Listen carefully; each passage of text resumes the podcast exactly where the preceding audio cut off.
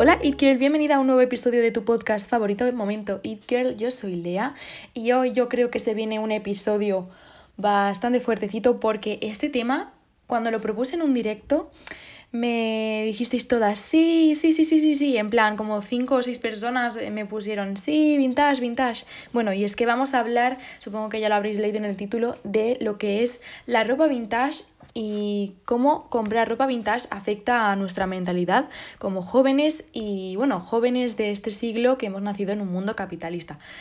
Suena muy complicado, chicas, pero ahora yo creo que cuando me escuchéis hablar veréis que simplemente es un análisis mm, pues sencillo y que yo creo que interesante, ¿no? A ver, vosotras me tenéis que comentar.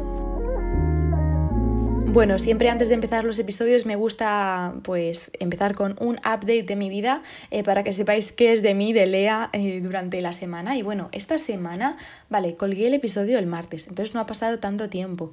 Pero chicas, no sé por qué, puede ser que es porque esté empezando el buen tiempo en Madrid, pero estoy de súper buen humor, estoy genial y tengo muchísimas, muchísimas ganas en general. O sea, tengo em, ganas de trabajar, de ser productiva ¿No os pasa que cuando llega el buen tiempo de repente tenéis ganas de mm, literalmente ser como la mejor versión de vosotras mismas? Pues eso me pasa a mí.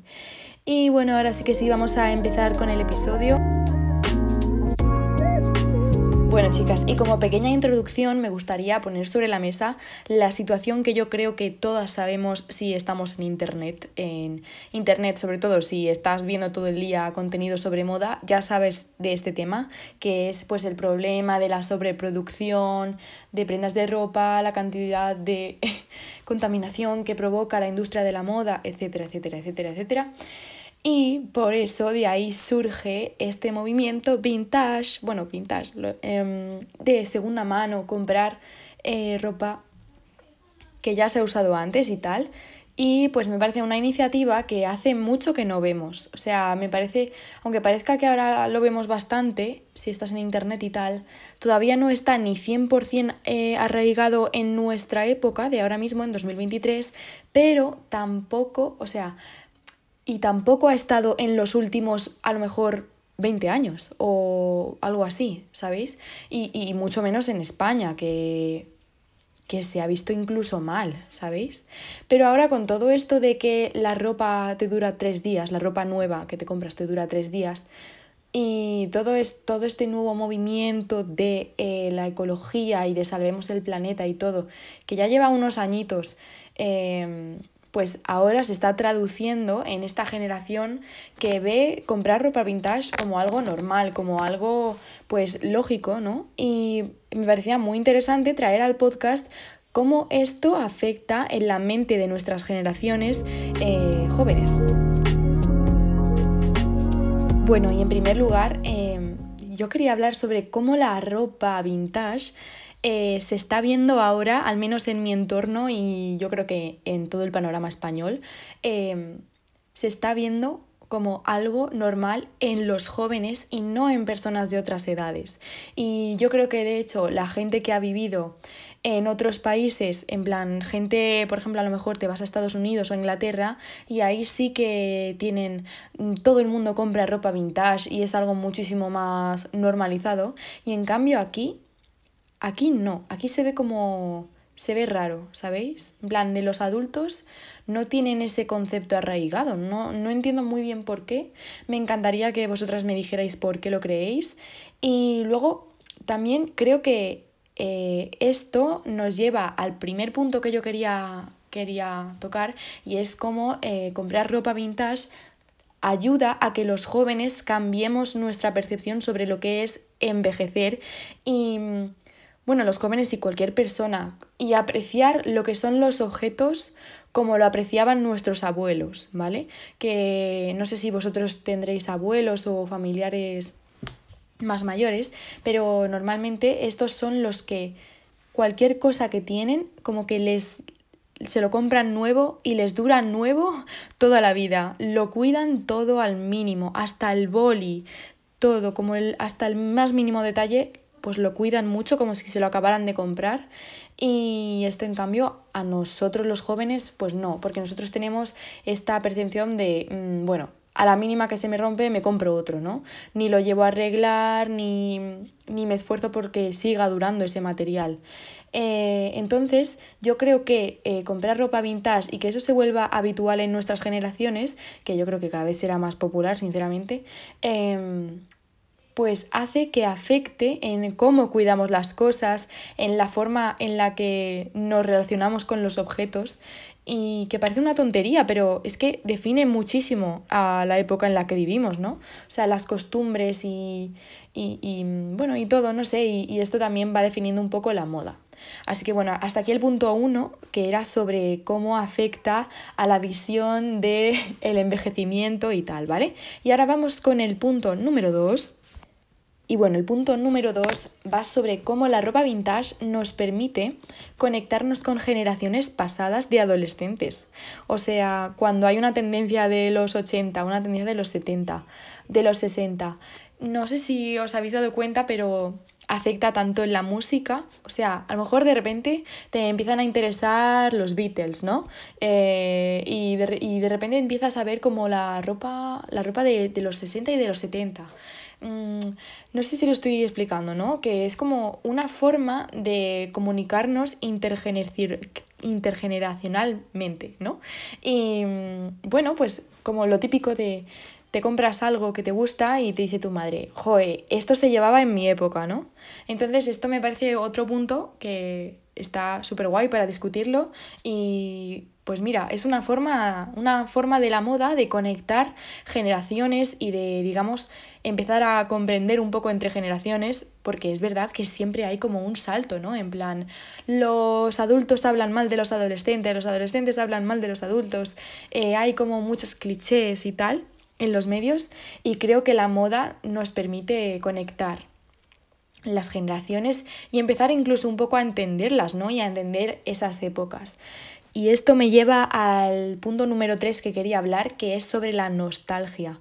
O sea, cómo puede ser que los jóvenes de eh, mi entorno, sobre todo lo he visto en internet, que tengamos nostalgia por épocas que no hemos vivido. O sea, que digamos que se romantizan o a través de la moda como que se crea un, una especie de estilo de vida o idealización de una época. Mm, no sé, no entiendo muy bien por qué, pero la nostalgia es algo muy arraigado a los jóvenes ahora mismo, como siempre volviendo al pasado. Em, estoy segura de que esto tiene una explicación pues, social muy importante, pero bueno, está guay reflexionar sobre ello y también cómo afecta a la moda, ¿no? O sea, cómo de repente te vistes, te pones cuatro horquillas de una forma y dices, voy eh, Flow 2000, voy Y2K, eh, que a lo mejor tú has, nacido en 2004 y no has vivido tu adolescencia en los 2000, pero ya es como que es nostalgia, es como, ah, vintage, ¿no? Los 2000 o, al o, o los 90 o los 80 o los 70, etc. Y también me gustaría, también ya por último, yo creo, eh, reflexionar sobre cómo afecta a cómo vemos la ropa en sí, que esto va relacionado mucho con el punto número uno, que es que ya no lo llamamos pues una camiseta o una, una media, ¿no? En plan, ya no decimos nada, uno, una chaqueta, un abrigo, no. Cuando empiezas a comprar vintage, yo me he dado cuenta de que empezamos a decir, esta pieza de tal. Es como más de colección, más de, pues eso, de apreciar las cosas, ¿no? Y, y bueno, ya como conclusión, que esto es un episodio un poquito como de reflexión, la verdad, pero es que a mí este tema me encanta y os animo muchísimo a que compréis vintage. Em, como conclusión, yo creo que, la, que este mundo de comprar vintage y de segunda mano es desde luego un mundo que podríamos eh, empezar a explorar todos los jóvenes porque aparte de que va a ayudar al planeta y tal, que es lo más importante, también creo que empezaremos a ver estilos diferentes, muchísima más tolerancia, porque al menos en España, en cuanto algo se sale un poquito más de lo tradicionalmente, como de lo que está de moda y tal, pues no se toma de la misma manera que en otros países, ¿no? En plan... Entonces, sí, yo por ejemplo eh, de TikTok, yo a mí, ya sabéis, bueno, lo he dicho varias veces, pero a mí me encanta Carla Paucar porque es que, bueno, esa tía es que vale para lo que se dedica, o sea, es estilista y muchas más cosas. Eh, y es que la manera, yo me veo todos sus TikToks y la manera en la que habla de la ropa, o sea, empieza, me compré esta pieza de no sé qué, a lo mejor es un abrigo normal y corriente, pero para ella tiene como otro significado, lo encontró, tiene una historia detrás, no sé, es como otra forma de ver las prendas, ¿no? Y deja de ser tanto como una necesidad eh, de encajar o de simplemente de estética y empieza a ser algo como sentimental con la ropa, ¿sabéis? Y con la moda y todo tiene más sentido, no sé, a mí es algo que me encanta y que me encantaría ver muchísimo más en, en los jóvenes. Así que bueno chicas, eh, vamos a resumir un poquito lo que hemos hablado y ya pasamos a la siguiente sección. Bueno, pues os resumo un poquito para que sepáis un poquito más de lo que hemos hablado más resumidamente. Y la verdad que ha sido bastante reflexivo este episodio. No he, no he seguido mucho el guion que me he hecho. O sea, ¿para qué me recurro las cosas, de verdad? Pero bueno, en primer lugar, pues hemos hablado sobre eh, cómo empezamos a cambiar nuestro concepto de envejecimiento, eh, cómo afecta a, la nostalgia a nuestras generaciones, nostalgia por generaciones pasadas que no hemos vivido también em, cómo nos permite comunicarnos intergeneracionalmente entre, entre, jóvenes y adultos y más mayores, eh, que eso también es muy bonito. Y luego, por otra parte, em, cómo empezamos a dejar más de lado la estética y empezamos a ver, o la necesidad de vestirse, y empezamos a verlo más como algo de valor y algo sentimental. Muy bien, chicas, pues ya hemos acabado con esta parte del episodio que ha sido súper chill. También yo es que me siento muy chill, no sé, estoy como muy contenta. Yo creo que es que no me, no me he tomado el café de media mañana y por eso estoy como más relajada, tengo la voz como muy, ah, muy grave, no sé. Eh, no sé, chicas, no sé, no sé qué pasa, no sé qué estoy diciendo. Soy Lea, estoy editando No te vayas si quieres saber más sobre la ropa vintage y tu historia, porque ahora viene la sección de Marta.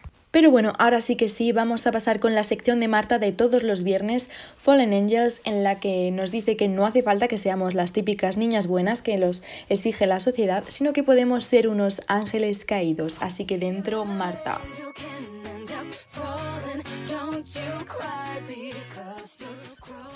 Hola chicas, bienvenidas a un episodio más de Fallen Angels. Hoy, en coordinación con lo que ha contado Lía, yo también he querido saber y conocer más sobre la ropa vintage y sobre todo por qué ha vuelto hoy en día.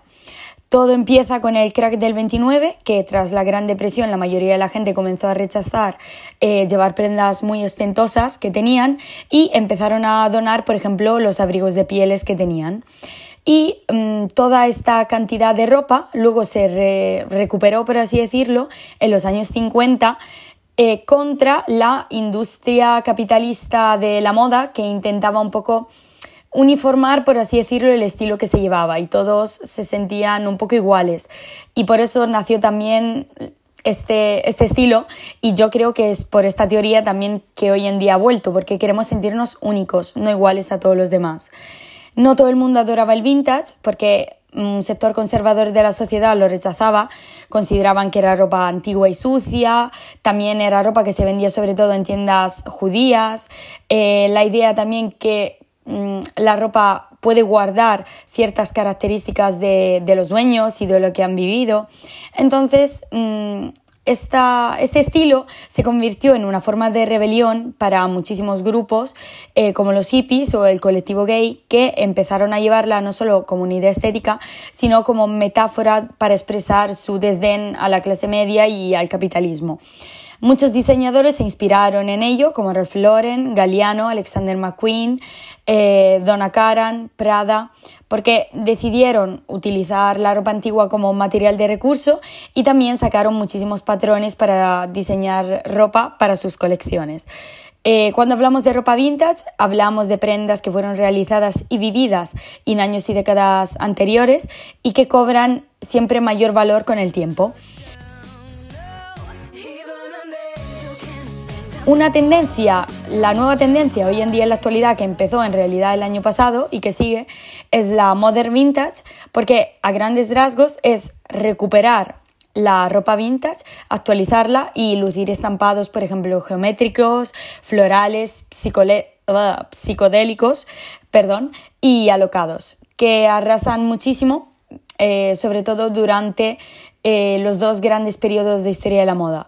Todos estos dibujos, como flores surrealistas, rayas multicromáticas, em, empiezan a inundar todas las tiendas y mm, podemos, o sea, lo hemos visto en muchísimas marcas, no solo caras como, no sé, Prada o Etro, pero también en Zara, Mango, en HM, porque la nostalgia se convierte en tendencia. Eh, por ejemplo, también los eh, tiro bajo o los pantalones de cargo. Y esto también se debe a una teoría que me parece muy interesante que dice que mm, hay una ciclicidad en la moda que dura más o menos dos décadas, por lo que cada aproximadamente 20 años las tendencias se vuelven a, repetir. Solo que en este caso la estética modern vintage no se refiere a un único estampado, sino que se trata más bien de la inspiración detrás de ciertos estampados, pero inspirada no solo en los años 90, sino también 60 y 70. Eh, bueno, he descubierto también un elenco de ropa vintage indispensable que deberíamos tener todas sí o sí en nuestro armario. A mí algunas me faltan todavía, la verdad.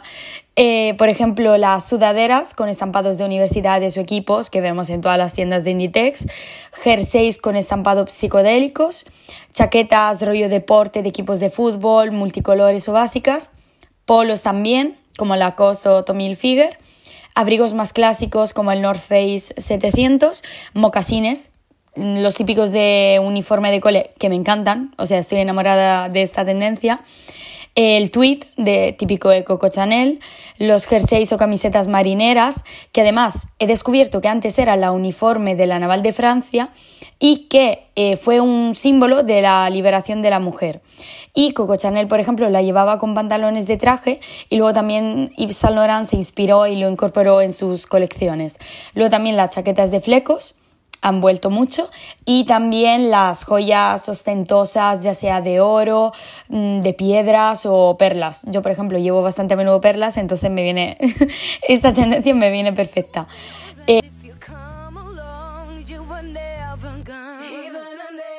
Eh, me encanta, o sea, me encanta, literalmente. Y bueno, quiero saber también vuestra opinión, si os está gustando este, este tipo de ropa, si lo estáis llevando o cómo lo conjuntáis y qué ideas tenéis al respecto. Y bueno, el episodio de hoy ya ha acabado y bueno, para las próximas semanas seguiremos hablando de moda, de belleza y bueno, y también de la vida en general. Así que hasta la próxima chicas y un beso.